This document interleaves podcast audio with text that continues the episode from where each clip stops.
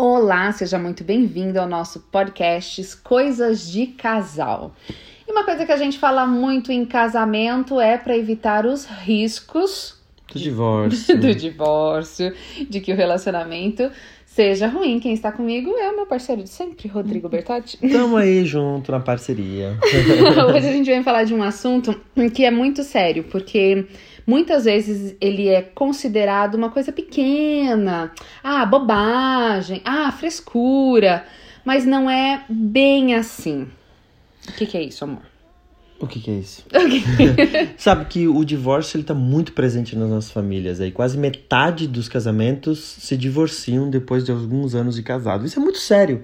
Por que que, se, por que, que acontece isso? Por que, que a gente tem tanta facilidade para se divorciar? É claro, a sociedade mudou, as mulheres hoje elas, graças a Deus, né? Elas têm independência financeira, elas têm uma mentalidade que se tá com problema, elas tem que resolver, tem que elas não resolver. se submetem mais a situações é, humilhantes como antigamente, até porque se entende hoje muito mais os seus direitos e tudo mais. Isso, isso é um ponto positivo. É né? muito bom. Por outro lado, os relacionamentos são cada vez mais descartáveis, porque as pessoas estão cada vez mais individualistas e menos capazes de se atentar para as necessidades e o que fere o outro.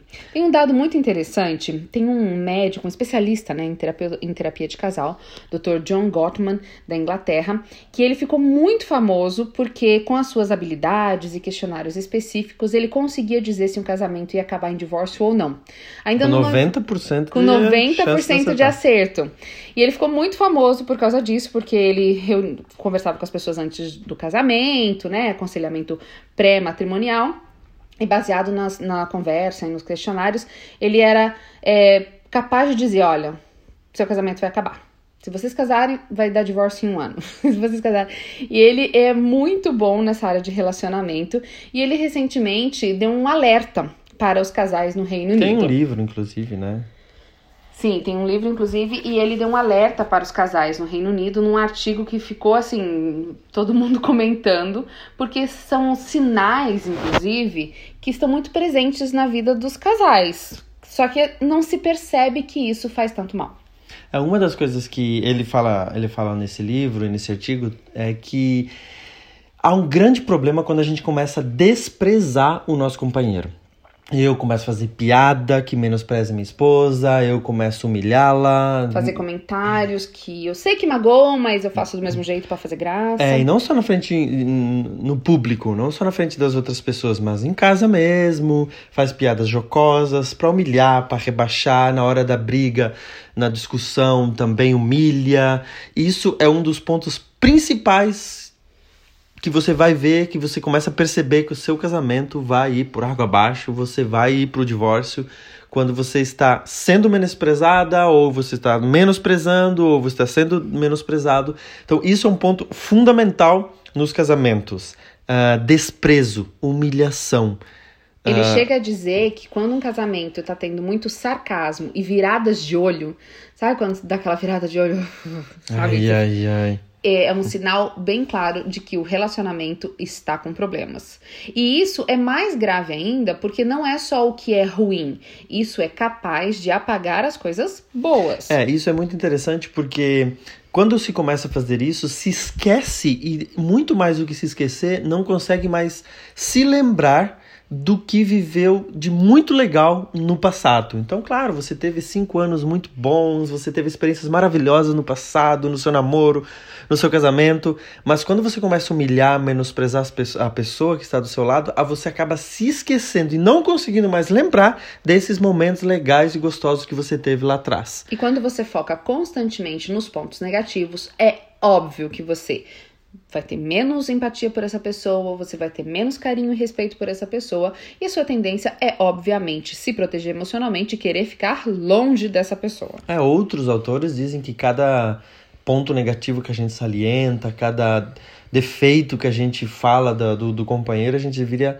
fazer cinco elogios. Para compensar pra o estrago emocional. De apenas um. Exatamente. Ou seja, eu critico uma vez, tenho que elogiar cinco vezes para compensar. E a gente, obviamente, não faz nessa proporção. Pelo contrário, a gente critica mais, a gente elogia muito pouco. Então, isso é um problema sério nos relacionamentos. E, mas ele também dá uma dica de como a gente pode reviver os momentos, tentar mudar isso se você tem esse, esse clima no seu casamento.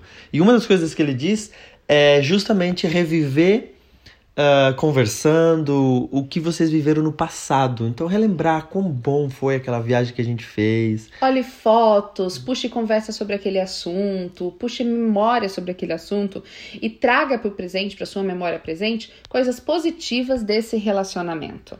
Exato, você pode. Ou talvez, se você tem condições, se você tem tempo, se você tem dinheiro, até reviver, por que não refazer aquela viagem novamente e reviver a história? Nossa, a gente passou por aqui na nossa lua de mel, foi tão gostoso aquele momento.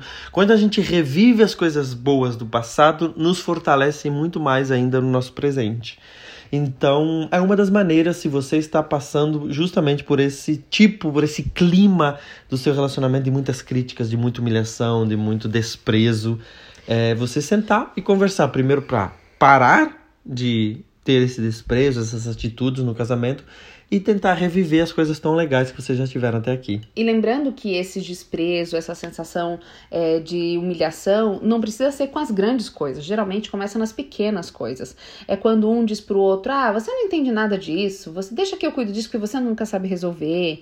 Ou então é, faz piada sobre alguma coisa que incomoda, ah, mas sabe, ou uma aparência física, ou algum cacuete. Aproveita a roda de amigos para fazer piada de uma coisa do outro. Ele é assim mesmo, não adianta adianta. É. Ah, essa barriga dela tá aí desde que antes dela ter filho. Tá falando de filho agora, mas já faz 30 anos que tem essa pança.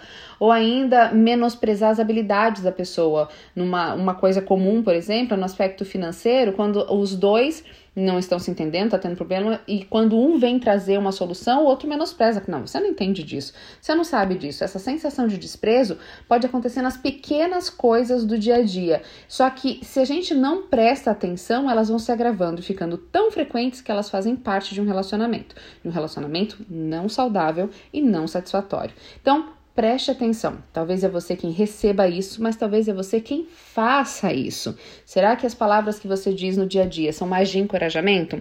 Você falaria assim com um colega de trabalho ou com um supervisor de trabalho? Você falaria dessa maneira com o seu chefe?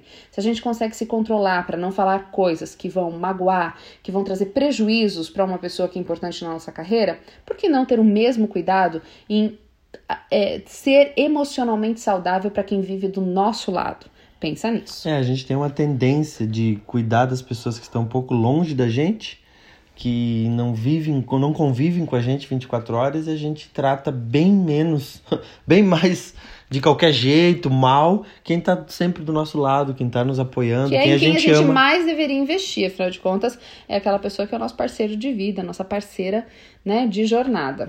Tá aí mais um podcast, mais algumas coisinhas de casais para vocês para a gente crescer, para a gente melhorar, para a gente ser feliz nessa instituição tão gostosa que é o casamento, que é tão bom viver juntos, é tão bom a gente se relacionar. Então espero que você esteja curtindo seu casamento e que ele seja cada vez melhor.